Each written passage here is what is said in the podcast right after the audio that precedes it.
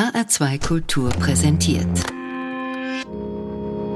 Studio Komplex. Sie merken schon, heute ist kein Tag wie jeder andere. Und das wirklich nicht, weil es der 1. April ist. Ab heute gibt es freitags Studio Komplex, das neue Podcast-Format des Hessischen Rundfunks.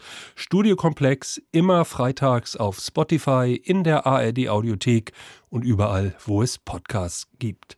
Und heute quasi zum Kennenlernen auch hier. Los geht's. Hallo, das ist sie. Die erste Folge Studio Komplex.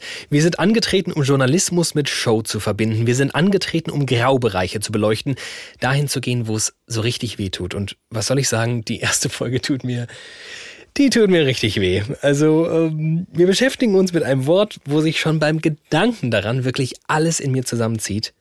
Rasse. Denn in Artikel 3 Grundgesetz steht, Niemand darf wegen seines Geschlechtes, seiner Abstammung, seiner Rasse. Okay, ich hoffe, es geht nicht nur mir so, aber alter, Rasse? Okay, sorry, weiter.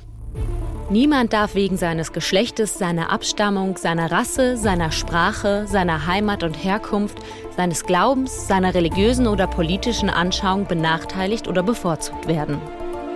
Ich merke schon auch, in was für eine emotionale Einbahnstraße ich da gefahren bin. Ich bin weiß, ich bin heterosexuell, ich laufe unfassbar privilegiert durch diese Welt und dann gehört es sich halt so, zu sagen, nee, nee, nee, äh, Rasse, das ist kein guter Begriff. Die Mütter und Väter des Grundgesetzes lagen rückblickend an dieser Stelle mit der Begriffswahl nicht ganz richtig. Und ganz offenbar hat sich auch die Politik zu einem Punkt hingewogt, wo eine SPD sagt, wenn es Rassen faktisch nicht gibt, dann kann auch niemand aufgrund seiner Rasse benachteiligt werden. Die Grünen eh, klar. Das ist ein Begriff, der aus einem alten, überholten biologistischen und rassistischen Weltbild herstammt. Und ja, auch FDP, Union und Linke. Man sollte diesen Begriff im Grundgesetz ersetzen. Gibt es da eine vernünftige Alternative? Denn es gibt Rassismus, aber keine Rassen. Alle Parteien sind sich einig. Okay, nicht alle. Hier werden relativ neutrale Begriffe sozusagen skandalisiert. Nein, eine von unbeugsamen Antidemokraten bevölkerte Fraktion hört nicht auf, den Rassebegriff stehen zu lassen, weil für sie ist Rasse ein total normaler Begriff, was auch relativ viel aussagt. Okay, geil, direkt auch die Boomer mit meinem Asterix-Vergleich reingeholt und die AfD gedisst. Check. Aber zurück zum Thema. Alle demokratischen Parteien im Bundestag sind sich einig, das Wort Rasse, das hat im Grundgesetz 2022 nichts mehr verloren. Denn wissenschaftlich ist ja eh klar. Es gibt keine Menschenrassen. Und jetzt pass auf. Was, wenn es gerade eine richtig gute Idee ist, dass dieses ekelhafte Wort im Grundgesetz stehen bleibt? Wir klären heute, warum das so ist. Ich bin David Alf. Und das ist Studio Komplex.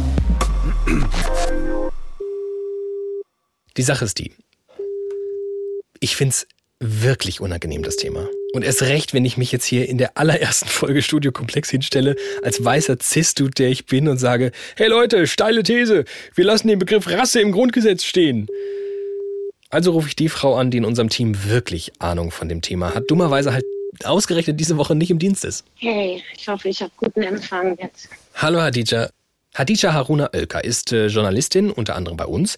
Sie ist Politikwissenschaftlerin, Rassismusforscherin, schreibt Bücher, sitzt bei Lanz oder macht Tagesthemenkommentare.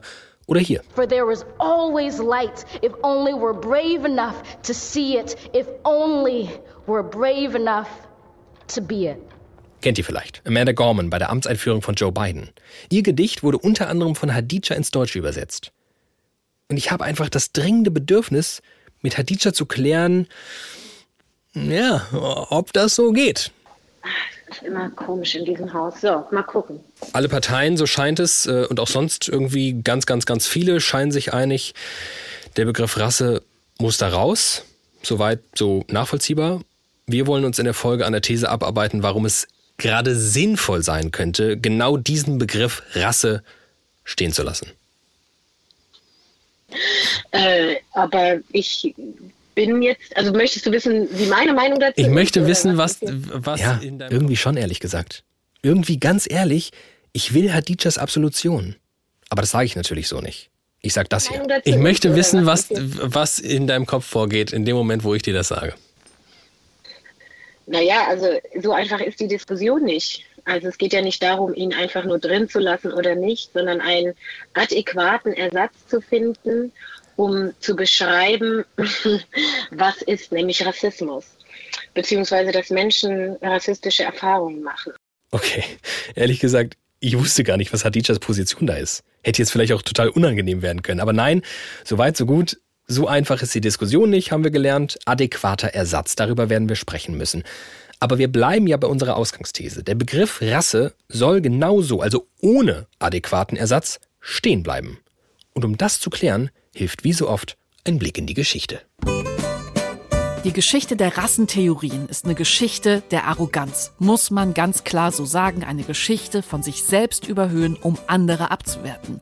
Angefangen wie fast immer bei Aristoteles. Wir sind die Griechen und alle anderen Völker sind Barbaren. Wir sind denen kulturell und auch vom Charakter überlegen. Hellas! Nice Idee. Denken sich ein paar Jahre später die Römer? Nur sind die Griechen ja selber Barbaren. Die Römer sind allen anderen überlegen. Und die Christen machen circa 300 Jahre nachdem Jesus gestorben ist, ihren Glauben zur Rasse. Heidenrassen sind dover wie die Christenrasse. Im deutschsprachigen Raum taucht das Wort Rasse ab dem 13. Jahrhundert auf. Viele halten damals Adel und Fußvolk für zwei verschiedene Rassen. Hm.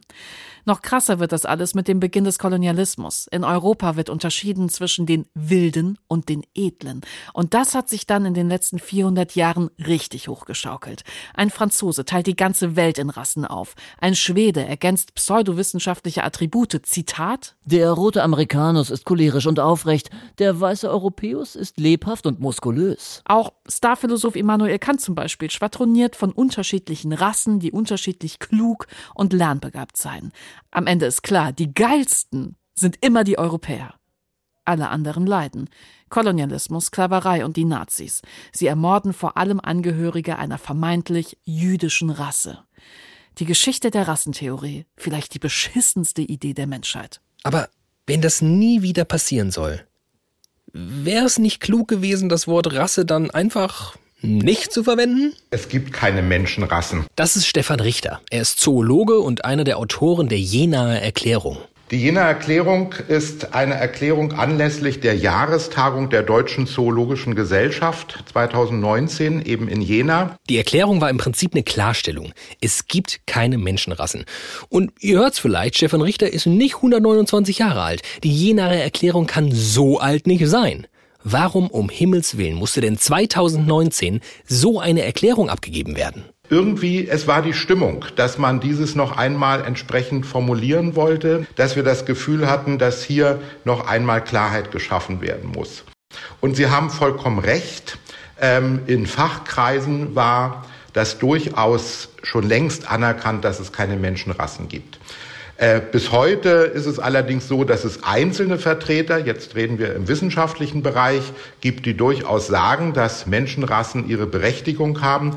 Aber die ganz große Mehrheit, 99 Prozent aller Zoologen, Evolutionsbiologen, äh, Anthropologen sind der Ansicht, es gibt keine Menschenrassen. Okay, und nochmal zum Mitschreiben, warum gibt es jetzt genau keine Menschenrassen? Wir befinden uns in einem Land vor unserer Zeit. Okay, fairerweise befinden wir uns in der Gegenwart. Aber 99% aller Menschen sind vielleicht immer noch nicht schlauer und keine Biologen und so. Und eine Vermutung drängt sich auf. Ich denke, dass es natürlich äh, Menschen geben wird, die sagen, es gibt Rassen, weil sie eben sich an Äußerlichkeiten festmachen. Stefan Richter ist Zoologe. Er hat das Tierreich in Gänze studiert. Dazu zählt auch die Spezies Mensch. Kann man die Banane eigentlich auch hier reinstecken? Wir können ja nochmal dieses äh, Beispiel aufnehmen mit der Hautfarbe, weil es eben das Standardbeispiel für das vermeintliche Erkennen von Rassen ist. Die Hautfarbe, die Stärke der Pigmentierung ist korreliert mit der UV-Strahlung. Das heißt, überall dort, wo eine starke UV-Strahlung herrscht, sind Menschen naturgemäß dunkler pigmentiert, weil es eben entsprechend schützt. Die Spezies Mensch sehr anpassungsfähig. Zuletzt muss man noch wissen, dass auch die Europäer bis vor wenigen tausend Jahren dunkelhäutig waren. Das heißt, die helle Haut der Europäer ist erst vor wenigen tausend Jahren entstanden im Zusammenhang mit Ackerbau und Viehzucht. Kein Mensch würde eigentlich sagen, dass die Europäer dann vor ein paar tausend Jahren einer anderen Rasse angehört haben als heute. Nein, wohl nicht. Es gibt natürlich genetische Differenzierung, aber diese genetische Differenzierung ist viel kleinräumiger und hat nichts mit diesem klassischen Konzept der Menschenrassen zu tun. Also wir sehen, keine Menschenrassen. Das dachten wir nur in einem Land vor unserer Zeit. Viel Spaß. Tschüss. Ciao. Okay, also es gibt keine Menschenrassen und trotzdem hat die Idee von Menschenrassen Kolonialismus, Sklaverei, Holocaust ermöglicht. Wer kann ernsthaft wollen, dass das Wort Rasse einfach so im Grundgesetz steht? Hallo, guten Tag. Ah, hallo. Wunderbar. Ich hatte schon gerade äh, dir das Handy gezückt, um eine SMS zu schreiben, falls irgendwas mit diesem Okay. Session-Link nicht funktioniert, aber es scheint ähm, Ja, zu hat gut funktionieren. geklappt. Sehr Ja. gut, das freut mich sehr. Das ist Elisabeth Canesa. Mein Name ist Elisabeth Canesa, ich bin äh, 34 Jahre alt und ich bin Doktorandin an der Juristischen Fakultät der Universität Potsdam. Ja, cool, denkt ihr vielleicht jetzt. Jetzt findet er irgendeine haarspaltende Juristin, die das total abstrakt und rein rechtlich betrachtet, warum Rasse ja eigentlich voll okay ist. Mm, Ja, nee. Ich bin in Ruanda geboren und ich äh, bin mit meiner Familie im Jahr 1994 nach Deutschland gekommen aufgrund des äh, Völkermordes in äh, Ruanda. Und ich bin in Aachen aufgewachsen und später ähm, genau nach äh, Berlin gezogen, um dort zu arbeiten. Okay, hier steht also eine schwarze Frau, selbst von Rassismus betroffen, super engagiert, Rassismus zu bekämpfen, antirassistische Kampagnen zu unterstützen. Und die sagt, Der Rassebegriff ähm, ist im Grundgesetz, weil wir eine Historie haben. Und die Historie ist der Nationalsozialismus. Das heißt, aufgrund der Lehren mit dieser Geschichte, aufgrund dieser Erfahrung wurde bewusst ähm, darauf gesetzt, dass eben Menschen nicht aufgrund ihrer äh, vermeintlichen Rasse diskriminiert werden können. Und das ist im Nationalsozialismus passiert. Wir hatten keine verbindlichen Grundrechte, die das hätten äh, verhindern können. Und mit dem Grundgesetz haben wir ein sehr starkes Fundament ähm, an Grundrechten. Und Artikel 3 drückt das aus. ja, aber wie wär's, wenn wir einfach von diesem grausamen Begriff Rasse wegkommen und stattdessen Rassismus einfügen? Weil Rassen gibt's nicht. Rassismus schon. Der Rassismus ist entstanden. Den haben Menschen äh, gemacht als Konstrukt. Ähm, ebenso haben sie auch Rassen erfunden als Konstrukt. Und diese sozialen Konstrukte äh, bestimmen für viele Menschen den Alltag und führen dazu, dass sie Alltagsrassismus erfahren. Alles klar, Rasse als Konstrukt, I see. Um Rassismus zu überwinden, erklärt mir Elisabeth dann, hilft der Begriff Rasse, weil er die Anerkennung der Tatsache namens Ungleichheit ist. Uiuiui, das ist ähm, abstrakt. Im Kern natürlich super logisch, aber vielleicht zu logisch. Also ich meine, wenn wir Menschen tagtäglich etwas unter Beweis stellen, dann dass Logik jetzt nicht zu unserer ganz großen Kernkompetenz gehört. Siehe Klimawandel, siehe fucking Ukraine-Krieg. Ja, siehe Alltagsrassismus. Also, was ich mich frage, checkt man das? Denn dass Rasse als Konstrukt verstanden werden muss, ist ja wahrscheinlich nicht die Assoziation, die die meisten haben, wenn sie in Artikel 3 das Wort Rasse lesen. Die denken halt an Menschenrassen und viele halten die wahrscheinlich auch für real. Ist das sinnvoll, dass wir dieses Wort, was so unterschiedlich gelesen wird, dann einfach so reproduzieren? Das, was du gerade beschreibst, ähm, führt ja auch wiederum dazu, dass es diese Diskriminierung gibt. Meine Position ist, dass solange es Rassismus gibt und solange es diese Rassenvorstellungen gibt, die, da, die auch dazu führen, dass zum Beispiel strukturelle Diskriminierung existiert, solange das so ist, ähm, tun wir uns keinen Gefallen, wenn wir Kategorien, ähm, ja, sage ich mal, streichen, ähm, nur weil sie jetzt nicht unserem moralischen Kompass äh, zu entsprechen scheinen. Ja, wir müssen mit der Realität umgehen und die Realität ist, es gibt äh, Ungleichheiten in der Gesellschaft, die aufgrund von Rassenvorstellungen ja, einfach existieren und weiter bestehen. So, da ist sie. Unsere These dieser Folge, serviert auf einem Silbertablett aus einleuchtenden Argumenten und das Hauptargument ist, solange wir über Rassismus sprechen, brauchen wir diesen Rassebegriff. So falsch er irgendwie ist, müssen wir ihn als gedankliches Konstrukt verstehen. Ja gut, dann können wir einpacken. Fertig für diese Woche. Richtig geil. Ja, okay. Klar muss es jetzt hier irgendwie weitergehen. Denn so einleuchtend es bis hierhin war und ist so vielschichtig diese Thematik. Aber zum Glück ist Vielschichtigkeit quasi sowas wie der Werbeslogan unseres Formats. Jetzt kommt Artikel 3 Absatz 3. Niemand darf wegen sein Geschlecht, sein Abstammung, sein Rasse. Okay, finde den Fehler, Bruder. Rasse. Bin ich eine Mendelssohn-Erbse? Bin ich Biobuch fünfte Klasse? Dass du mich zu ein, ein Rasse machst? Äh, Was ist Rasse? Tiere, Tiere, unter Tiere gibt's Rasse. Es gibt's nicht bei Menschen Rasse. Rasse muss raus aus diese Dings. Rasse hat da nichts verloren, weil Menschen keine Rassen haben. Wir sind nur eine Rasse und die heißt Mensch. Es, es kann ja passieren, verstehst du, was ich meine? Manchmal man vergisst sowas. Ich will dich nur erinnern. Das war Gillette Aische, eine Kunstfigur, die auf der Bühne mit migrantischen Vorurteilen spielt. Auch und vermutlich gerade, weil die Künstlerin hinter Gillette Aische selbst mit migrantischen Vorurteilen zu tun hat. Also mein Name ist Edel Beider. Ich bin 47 Jahre alt, äh, wohne in Berlin und äh, bin Künstlerin. Durch die Comedy kennt man mich schon eher. Also im Comedy-Bereich bin ich sozusagen öffentlich geworden. Aber ich mache auch noch viele verschiedene andere Sachen. Unter anderem hat sie sich in ihrem Programm auch mit dem Grundgesetz auseinandergesetzt. Denn die Sache ist ja die, Elisabeth Caneser, die argumentiert halt sehr, und das ist ja auch verständlich, aus einer juristischen Sichtweise heraus. Sagt sie übrigens selbst. Rasse steht im Grundgesetz als eine rechtliche Kategorie. Also es ist ein Rechtsbegriff und äh, nicht zu verwechseln mit ähm, ja, der Bedeutung, die der Begriff ähm, in anderen äh, Kontexten oder Disziplinen haben kann. Und klar, eine Juristin schaut aufs Grundgesetz und sieht da erstmal genau das. Ein Gesetz. Aber gerade das Grundgesetz als moralischer Anker für eine ganze Gesellschaft, als sprichwörtlicher Boden, auf dem wir Demokratinnen immer stehen sollen, das ist irgendwie noch so viel mehr. Und gerade Menschen, die von Rassismus betroffen sind, die lesen das Grundgesetz halt nicht notwendigerweise richtig, sondern und zwar völlig verständlich, so wie Idil Beider. Naja, da denke ich natürlich erstmal sofort an Eugeniker, an, an menschliche Zuchtprogramme, an Kopfvermessen, an Rassismus, an ziemlich viel Aktivität, die nicht äh, Menschenrechte einbezogen haben, die sogar ganz im Gegenteil zur Opposition stehen dazu.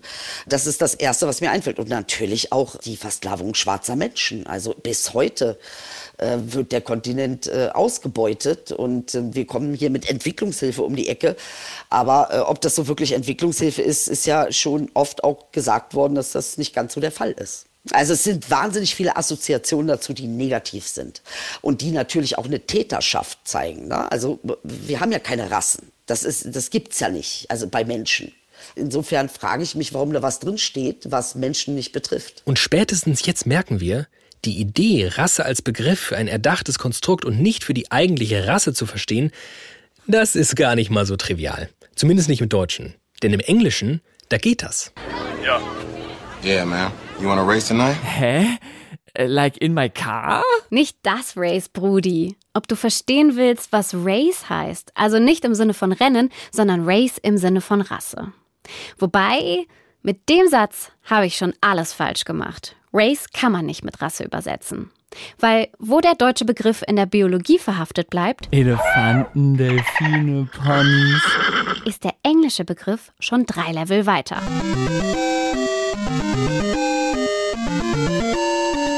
Bei Race geht es nicht um biologische Unterschiede, sondern bei Race geht es um das soziale Konstrukt. Was? Ich glaube, ich träume. Genau. Spätestens mit in den 50er und 60er Jahren haben die US-Amerikaner angefangen, sich mit dem sozialen Konstrukt Rasse auseinanderzusetzen. Und seitdem hat sich im englischen Sprachgefühl der Begriff gewandelt.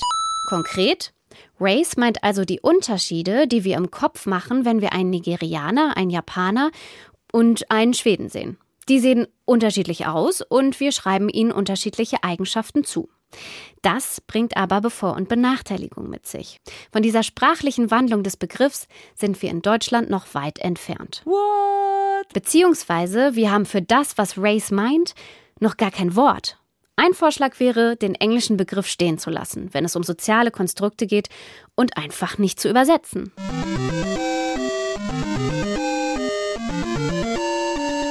Es gibt ein berühmtes Zitat von der französischen Soziologin Colette Guillaume das genau das auf den Punkt bringt.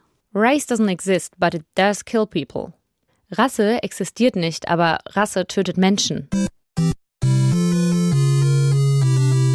haben wir das geklärt. Die Sache ist halt die, wir sind offenbar in Deutschland nicht an diesem Punkt. Wir haben übrigens lange überlegt, ob wir ja, so eine Straßenumfrage machen sollen. Was verstehen Sie unter Rasse? Und wir haben uns am Ende einfach nicht getraut. Weil was für schlimme Sachen werden da wohl gesagt? Ich stelle mir das so ungefähr so vor. Hey, willkommen bei Verpiss dich mit deiner Scheißfrage. Auch heute haben wir wieder drei Kandidaten. Ich bin die Marie und ich weiß alles. Mein Name ist Mirko und ihr seid Schrott. Ich bin die Nancy und schlau wie 35. Jawohl, und natürlich geht's diesmal ums Thema Rasse. Hier die erste Scheißfrage. Wie viele Menschenrassen gibt es biologisch? Mirko. Äh, fünf müssten es sein. Amerikaner, Europäer, Asiaten, Afrikaner und Ozeanier. Ah, leider falsch. Marie darf noch. Äh, weiß nicht. 80? Nancy. Es gibt gar keine Menschenrassen. Es gibt nur die eine Rasse und die heißt Mensch. Richtig! Und nun die alles entscheidende Scheißfrage. Wie viele deiner Freundinnen und Freunde glaubst du wissen das? Äh, keiner. Naja, ich hoffe alle. Hauptsache ich ist ja schon mal ein Anfang, ne? Jawohl, das ist alles richtig. Schaltet auch das nächste Mal wieder ein bei Verpiss dich mit deiner Scheißfrage. Okay, jetzt vielleicht ein bisschen ausgeartet, aber mal ehrlich. Können wir es Menschen verübeln, nicht so den richtig krassen Durchblick zu haben, was das Thema Rasse angeht? Wir haben natürlich auch im Team viel darüber gesprochen. Und mein Kollege Rick meinte dann irgendwann, dass er in der Schule noch die wildesten Theorien dazu beigebracht bekommen hat. Also bei mir war es so, ich kann mich noch genau daran erinnern, dass mein Lehrer, mein Geschichtslehrer mir gesagt hat, es gibt auf jeden Fall Menschenrassen. Das Einzige, was sie damals falsch gemacht haben, ist zu sagen, dass die unterschiedlich viel wert sind. Also auf jeden Fall Menschenrassen safe, gibt es auf jeden Fall. Ja. Aber äh, ja, hm, ja, cool. wohl alle gleichberechtigt. Weißt du noch ungefähr, was das so damals mit euch gemacht hat? War das so dann irgendwie Gesetz und dann alles klar? Herr das Schmidt? Ist, ich habe ja, ich weiß mir, ich will den Namen jetzt nicht sagen. Ich habe es mir bis heute gemerkt. Ne? Das ist ja irgendwie, es kommt ja nicht von ungefähr. Ja. Also irgendwie ist das ja was, so ein, so ein Konzept, was man ja irgendwie verstehen will. Also hatte ich zumindest immer das Gefühl so, wieso haben die das damals gemacht? Weil irgendwie müssen wir ja auf die Idee kommen, so eine Scheiße wie, wie so Nationalsozialismus erstmal zu rechtfertigen. Und dann dachte ich, hey, wie haben die das hingekriegt? Ah ja, die haben einfach diesen einen Schritt gemacht. Die haben was, was es in der Biologie gibt, nämlich Rassen, genommen und aber da so eine Wertigkeit eingefügt, die da nicht hingehört. Ach, so haben die das gemacht. Und eigentlich, dass dieser ganze Begriff schon äh, für den Arsch ist, also das wurde uns auf jeden Fall damals in der Schule nicht mit, äh, mit beigebracht. Ja, also ihr habt es gehört, Rick ist jetzt nicht mehr 19 und das war jetzt gerade erst. Er ist aber auch nicht 60 oder es ist 100 Jahre her. Macht gar keinen Sinn. However, es ist schon ein paar Jahre her. Wäre natürlich gut, mal zu checken, was ist seither in Sachen Schule und Rassismus und Rasse passiert. Das weiß Riem Spielhaus. Sie leitet die Abteilung Wissen im Umbruch. Wissen im Umbruch. Was ist das eigentlich für ein super Fachbereich? Am Leibniz-Institut für Bildungsmedien, dem Georg-Eckert-Institut in Braunschweig. Mein Eindruck ist, ähm, dass Rasse nicht mehr unkommentiert ähm, in deutschen Schulbüchern vorkommt. Aus meiner Sicht noch relativ selten Rassismus als solcher thematisiert wird. Zum einen wäre ja nötig, ähm, über Rassismus, über rassistische Ideologie, ihre Wirkweise in der Vergangenheit, aber auch in der Gegenwart ähm, äh, Schülerinnen und Schüler bekannt zu machen. Was aus meiner Sicht einer Untersuchung bedarf, sind noch Biologieschulbücher, wo es in einigen Werken ähm, doch den Eindruck bei Forschenden gibt, dass dort der Begriff Rasse letztlich durch Ethnizität ersetzt wurde und Konzepte wie zum Beispiel der, die Kulturkreistheorie, die letztlich doch auch Anlehnungen und Anleihen aus rassistischen ähm, Denkweisen übernommen haben und weiterführen, ähm, noch vorkommen. Es hat sich also was getan. Richtig angekommen sind wir beim Durchdenken dieser Komplexe aber noch nicht. Ziemlich wahrscheinlich auch aufgrund unseres Ausgangsproblems. Unserer, im Fall dieser Folge mindestens mal meiner, krassen Verklemmtheit bei dem Thema. Wer will sich denn hinstellen und ernsthaft über den Gehalt des Wortes Rasse sprechen? Ihr erinnert euch vielleicht noch an die Position der Parteien im Bundestag hier, ne? Die Mütter und Väter des Grundgesetzes lagen rückblickend an dieser Stelle mit der Begriffswahl nicht ganz richtig. Es gab letztes Jahr eine Anhörung im Rechtsausschuss des Bundestags. Ich begrüße alle, die hier im Saal sind, diejenigen Kolleginnen und Kollegen, die uns per Webex zugeschaltet sind. Ich begrüße die Sachverständigen von denen hier im Saal Herr Krämer anwesend ist und Herr Tabara.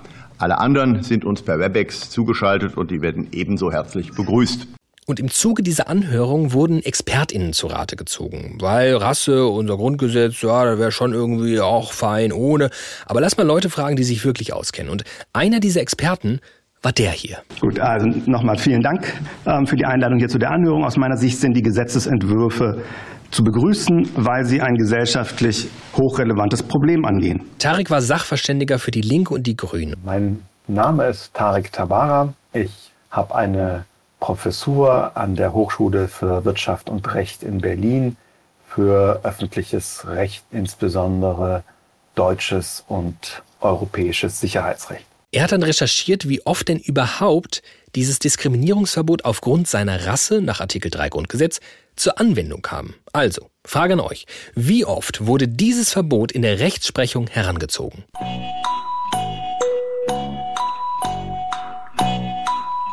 Kleiner Tipp, das Grundgesetz, das gibt's jetzt seit knapp 73 Jahren. Ach so, und rassistische Diskriminierung, die passiert jeden Tag. Ständig. Also die Zahl an Fällen konkret, die ich gefunden habe, drei, jetzt ist noch ein vierter dazu gekommen bei den Oberverwaltungsgerichten und es sind aus meiner Sicht zwei Entscheidungen des Bundesverfassungsgerichts. Ja, wow. Es ist einfach in 73 Jahren sechsmal passiert.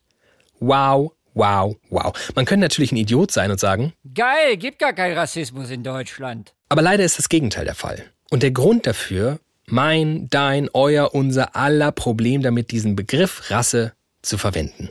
Ich habe dazu mal gesagt, das ist eine Paradoxie, die da entsteht, weil Juristen normalerweise, wenn sie einen Begriff haben, diesen auslegen und ihn dann subsumieren. Also dann gucken, ob der konkrete Fall, den sie vor sich haben, dann hier unter diese allgemeine Auslegung des Begriffes fällt.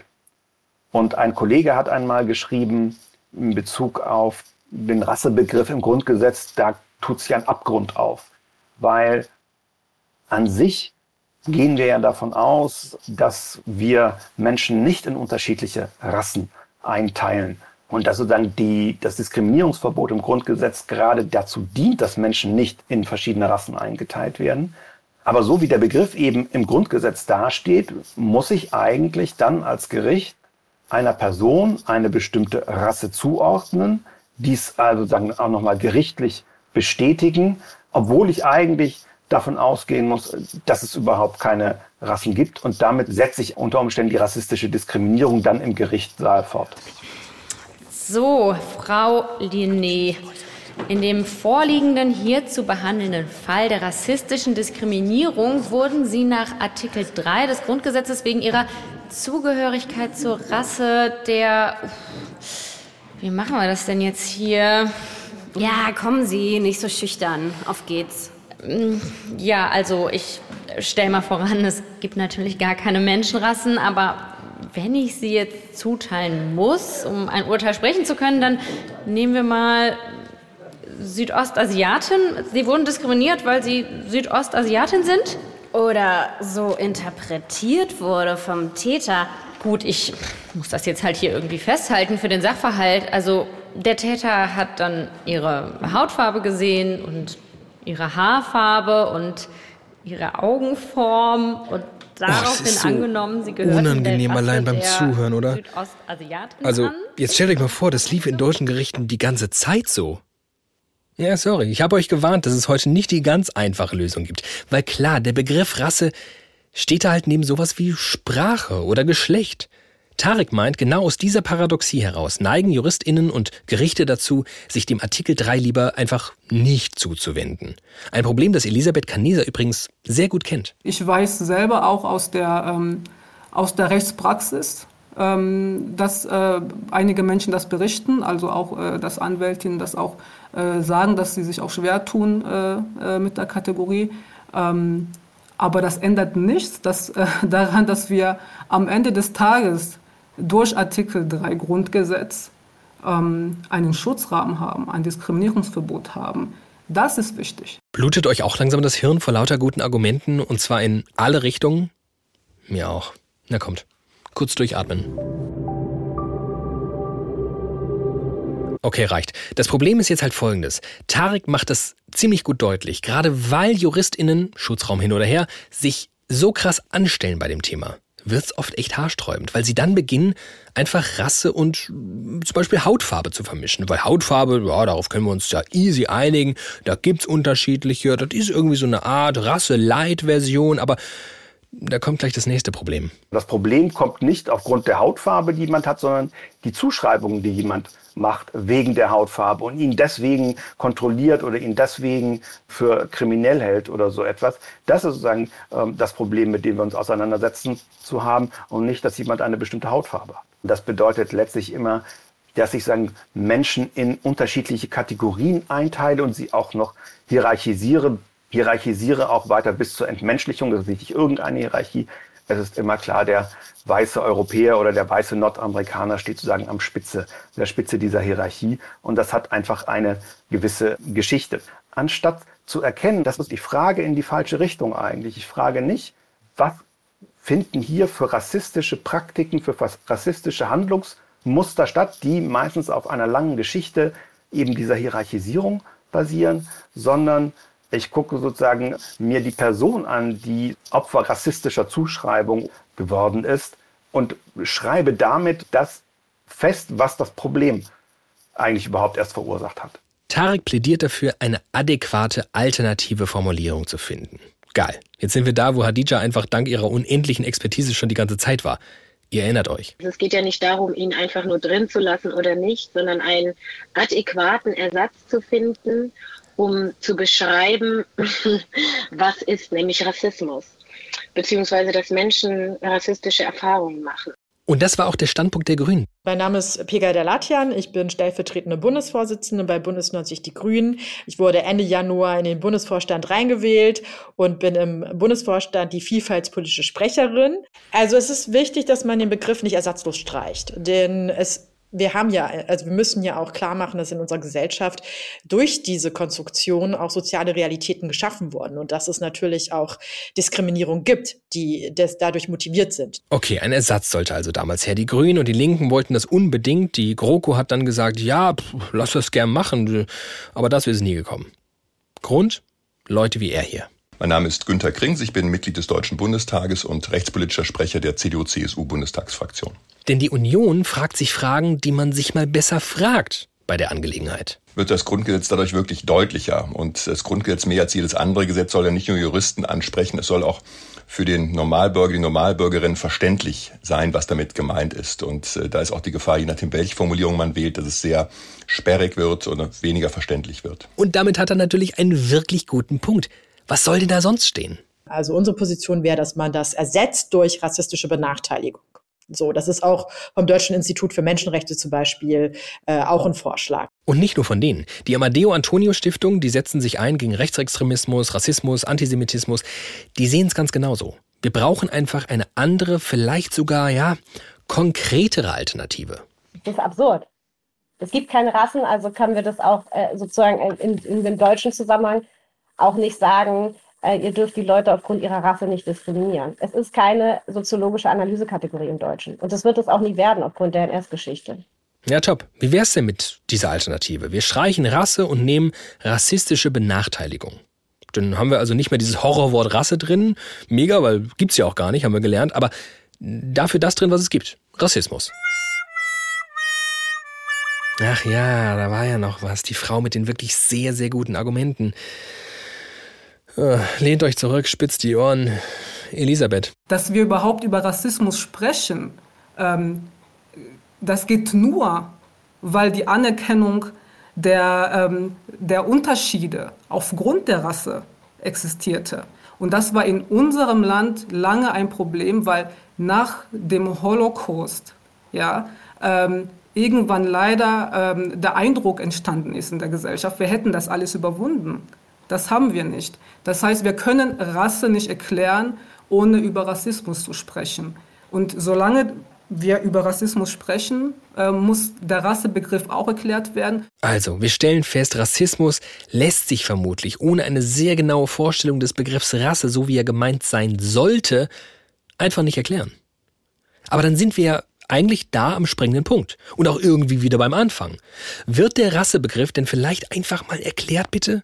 Ganz offensichtlich wird es ja bislang jeder und jedem Einzelnen selbst überlassen, das für sich zu erklären, was eigentlich die großen Probleme verursacht. Verglichen zum Beispiel mit anderen Ländern, wo ja eine ähm, Rechtsprechung entstanden ist, allein dadurch, dass, ähm, dass Gerichte ähm, den Begriff ähm, auch zum Beispiel ähm, äh, definiert haben. Und das fehlt auch in Deutschland. Also ich sehe ich seh diese Schwierigkeiten, ähm, ich komme aber noch nicht dann äh, zu der Schlussfolgerung, dass das bedeutet, dass der, der Begriff obsolet ist. Und zu dem Schluss kam wohl irgendwie auch die Union damals. Und zwar genau aus dieser Ambivalenz heraus. Ja, ist auch nicht grundsätzlich so, dass wir es nicht äh, äh, ändern wollen, dass wir jetzt halt sagen, um keinen Preis darf ein anderer Begriff stehen. Nur für, hat vielleicht diejenigen, die das verhandelt haben, ursprünglich unterschätzt, wie schwierig es ist, einen äh, Begriff zu finden, der äh, auf weniger Kritik stößt, aber juristisch gleich wirksam ist. Das ist, glaube ich, etwas, was am Anfang unterschätzt wurde. Und ich bin ganz ehrlich, ich habe das Thema auch komplett unterschätzt.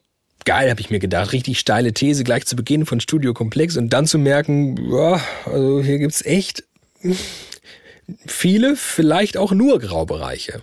Und was macht man als Gesellschaft, wenn es um Graubereiche geht? Genau, wegschauen. Oder, wenn man nicht so ein zynischer Podcast-Heini ist wie ich, sondern so richtig Politik macht und was voranbringen will, sowas sagen.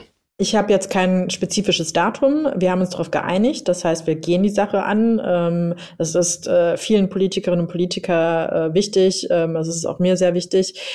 Äh, allerdings gibt es jetzt kein spezielles Datum. Wir brauchen eine Mehrheit dafür, um das Grundgesetz zu ändern. Und wir brauchen aber auch die Community und die Zivilgesellschaft. Denn im aktuellen Koalitionsvertrag steht drin, wir wollen den Gleichbehandlungsartikel des Grundgesetzes, Artikel 3 Absatz 3 GG, um ein Verbot der Diskriminierung wegen sexueller Identität ergänzen und den Begriff Rasse im Grundgesetz ersetzen. Und vermutlich hat Pega Edalatian recht. Egal, ob wir einen Ersatz wollen oder den Begriff behalten wollen, damit wir einen echten Umgang damit finden, braucht's uns alle, weil wir müssen offenbar anfangen, uns noch viel mehr mit Rassismus und ja, auch Rasse zu beschäftigen, um diese Begriffe tatsächlich mit realen Inhalten zu füllen. Und ganz vielleicht war es dann doch nicht so eine richtig dumme Idee, diese erste Folge. Oder Idee? Absolut. Und ich finde dieses äh, Rausfinden und äh, Versuchen und Anbieten und Besprechen in jeder Form auch total wichtig. Also für mich war ja auch wichtig, das äh, also in der Kunst zu machen, weil es nochmal äh, so ein schweres Thema in einen, in einen ganz anderen Kontext bringt. Ne? Also wer lacht denn über Rassismus? Also, aber äh, der Punkt ist, dass wenn du ein bisschen entspannter bist, weil du einen entspannteren Rahmen hast, und das ist ein Rahmen auf der, auf der Bühne, da bist du nicht in, äh, in der Öffentlichkeit in dem Sinne, du bist auf der Bühne, du, du hast ein Stück, das ist ein, deshalb ist Kunstfreiheit auch so ein wichtiger, wichtiger Punkt. Das ist so ein gesellschaftlicher, ähm, Kit. Ja, also Kunst ist so ein gesellschaftlicher Kit, der hält alles zusammen. Äh, ähm, und man kann Dinge verhandeln, die man so auf, auf dem Arbeitsplatz oder auf der Arbeitsstelle nicht verhandeln kann, weil eben Trigger da sind und äh, unfassbar viele ähm, äh, ja, Konnotationen und was da alles zugehört und auch Erfahrung, vor allen Dingen auch Erfahrung. Äh, das heißt, ähm, auf der Bühne ist das eben die Möglichkeit tatsächlich auch durch eine Form wie Comedy eine Entspannung zu schaffen, sodass man überhaupt eine Bereitschaft hat, sich mit dem Thema auseinanderzusetzen. Hey. Hallo Hadija. Danke dir, dass du dir die Zeit nimmst. Danke dir übrigens für deinen vielen Input. Das hat uns mega geholfen. War schon ähm, ehrlicherweise ein ganz schöner Ritt, so die ganze Nummer. Mhm. Von, Warum? ja, so im Sinne von, oh Gott, oh Gott, oh Gott, was haben wir uns hier angetan mit diesem Thema? Kann man das überhaupt machen und kann man das so machen? Und ist es so ratsam, mit so einer mit so einer Thematik in so einen Podcast reinzustarten mit der ersten Folge. Und dann dachten wir wieder um, ja gut, also wenn wir mit Studiokomplex für was angetreten sind, dann ja wohl für genau sowas. Also ja, ist alles gut. Aber ist denn nicht, aber ist denn nicht auch die Frage, äh, mit sowas äh, ist ja auch immer ein bisschen die Frage, dieses Erkennen, wie viel Wissen habe ich eigentlich zu einem Thema, ist auch mhm. eine voll journalistische Frage. Also, und den brauche ich da, damit ich die Informationen bekomme, ja. um mir erstmal, ja. Ja, und aber auch ich so dieses. Und, und, und vor allem, ich glaube, es ist halt, weißt du, wir sind halt irgendwie angetreten, wir wollen hier coole, steile Thesen in den Raum reinwerfen, bam, bam, bam. und dann merken wir halt, jo, ist halt die Welt oft ähm, überkomplex äh, die Welt lebt irgendwie von Graubereichen, die wir ja, und das haben wir uns ja auch auf die Fahnen geschrieben, immer betreten wollen. Und es wird irgendwie viel perspektivisch und nicht so richtig klar hinten raus. Was heißt nicht klar? Also einiges ist mir schon klar geworden, nämlich zum Beispiel dass meine ursprüngliche Haltung zu sagen, oh, Rasse, unangenehm, oh Gott, oh Gott, oh Gott, kann, soll ich das überhaupt sagen? Soll ich darüber reden? Am liebsten nicht. Ja, eigentlich dazu führt, das ist ja, das ist ja auch Quatsch. Also das führt ja diese Verklemmtheit dazu, dass ich dann einfach mich davor hindere, darüber nachzudenken. Und das ist ja, glaube ich, nach ein rassistisches Arschloch zu sein, das nächstdümmere. Naja, die Frage ist halt, sich diesen Themen zu widmen und zu sagen, warum widme ich mich ihnen nicht? Du hast ja gerade auch gesagt, ist es, weil ich mich nicht auskenne oder weil sie auch Unangenehmes hervorrufen, nämlich mich mit Themen auseinanderzusetzen, die ich vorher vielleicht umgehen konnte, weil sie mich ja gefühlt nichts angehen, obwohl sie uns natürlich alle angehen. Und das ist halt die ganz große Erkenntnis aus dieser Folge auch gewesen. Ne? Es ist natürlich leicht, vor allem aus so einer Perspektive wie meiner, ähm, auch wenn ich das eigentlich natürlich niemals wahrhaben wollen würde, zu denken, irgendwie tangiert mich das ja nicht, ich kann mich da vielleicht lieber aus dem Diskurs rausziehen. Wenn was mhm. bei mir fest sich festgesetzt hat, dann die Erkenntnis, ich kann und sollte mich da dringend gar nicht rausziehen. Ja, ich finde, das ist ein guter Punkt. Ich finde, diese Diskussion um Streichung im Grundgesetz, die ist ja auch nur eine Plattform, um über eigentlich das Kernthema zu reden, nämlich über Rassismus. Und ich finde ja, und Vielleicht ist das auch, was ihr in den Gesprächen gehört habt. Ich habe ja bisher noch nichts gehört, äh, was ihr gemacht habt. Sei gespannt. Ähm, dieses überhaupt sprechfähig werden. Wir haben im Deutschen keine Wörter für die verschiedensten Kontexte von Rassismuserfahrungen von Menschen. Aber wir wollen jetzt darüber diskutieren, ob ein Begriff gestrichen wird und mit dem ja sozusagen ein ganzer Kontext, über den wir uns noch nicht mal richtig unterhalten können, ohne dass Leute sich angefasst fühlen oder entweder oder sich vielleicht nicht beteiligt fühlen. Und ich glaube, da ist für mich so das Fazit, egal wie eure Sendung gelaufen ist. Der Rassebegriff ist, steht für eine, ein Gespräch über Rassismus. Und wir brauchen Begrifflichkeiten wie Race, also dieses, das Denken, dass es Rassen gibt, obwohl es sie nicht gibt, im Deutschen. Und vielleicht haben wir jetzt noch keine Begriffe dafür, aber wir könnten ja einfach erstmal versuchen, ganz locker in Gespräche darüber zu gehen, welche Formen von Rassismus es gibt, um diesen Race-Begriff, also den Glauben, dass wir unterschiedlich sind und das an bestimmten Markern festgemacht wird, überhaupt irgendwie in eine Form zu bringen. Und zwar für den deutschen Kontext. Denn es wird ja auch immer gerne in die USA verlagert, aber wir sind halt in Deutschland. Und viele haben über dieses Leben als Mensch, der Rassismuserfahrung macht, der migrantisiert wird oder rassifiziert wird, wie es im Fachjargon heißt, ja überhaupt keine Ahnung. Super. Bis dahin. Bis dann. Tschüssi. Sag allen schöne Grüße. Ciao. Tschüss. Das war die erste Folge Studio Komplex. Diese und hoffentlich auch die vielen folgenden Episoden findet ihr natürlich überall, wo es Podcasts gibt. Also Spotify, ARD Audiothek, Apple Podcasts. Mal mindestens. Wenn eure Plattform fehlt, meldet euch gern. Ihr findet uns bei Instagram und äh, Twitter unter Studio-Komplex. Schreibt uns ansonsten auch eine E-Mail, studiokomplex.hr.de. Diese Folge wurde erdacht und erstellt von der schönsten Redaktion des Landes. In dieser Woche waren das Anne-Kathrin Eutin, Tamara Marschalkowski, Rick Oppermann, Bianca Schwarz. Um unsere Grafik kümmerten sich unter anderem Cornelia Birk, Johannes Helm und Sibylle Ring.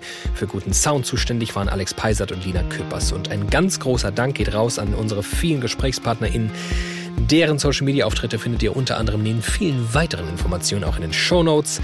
Ähm, natürlich geht ein großer Dank an Hatice und äh, an euch. Euer Rundfunkbeitrag macht diesen Podcast möglich. Studio Komplex ist ein Produkt des Hessischen Rundfunks. Und das ist auch gut so. Ich bin David Alf. Bis nächste Woche.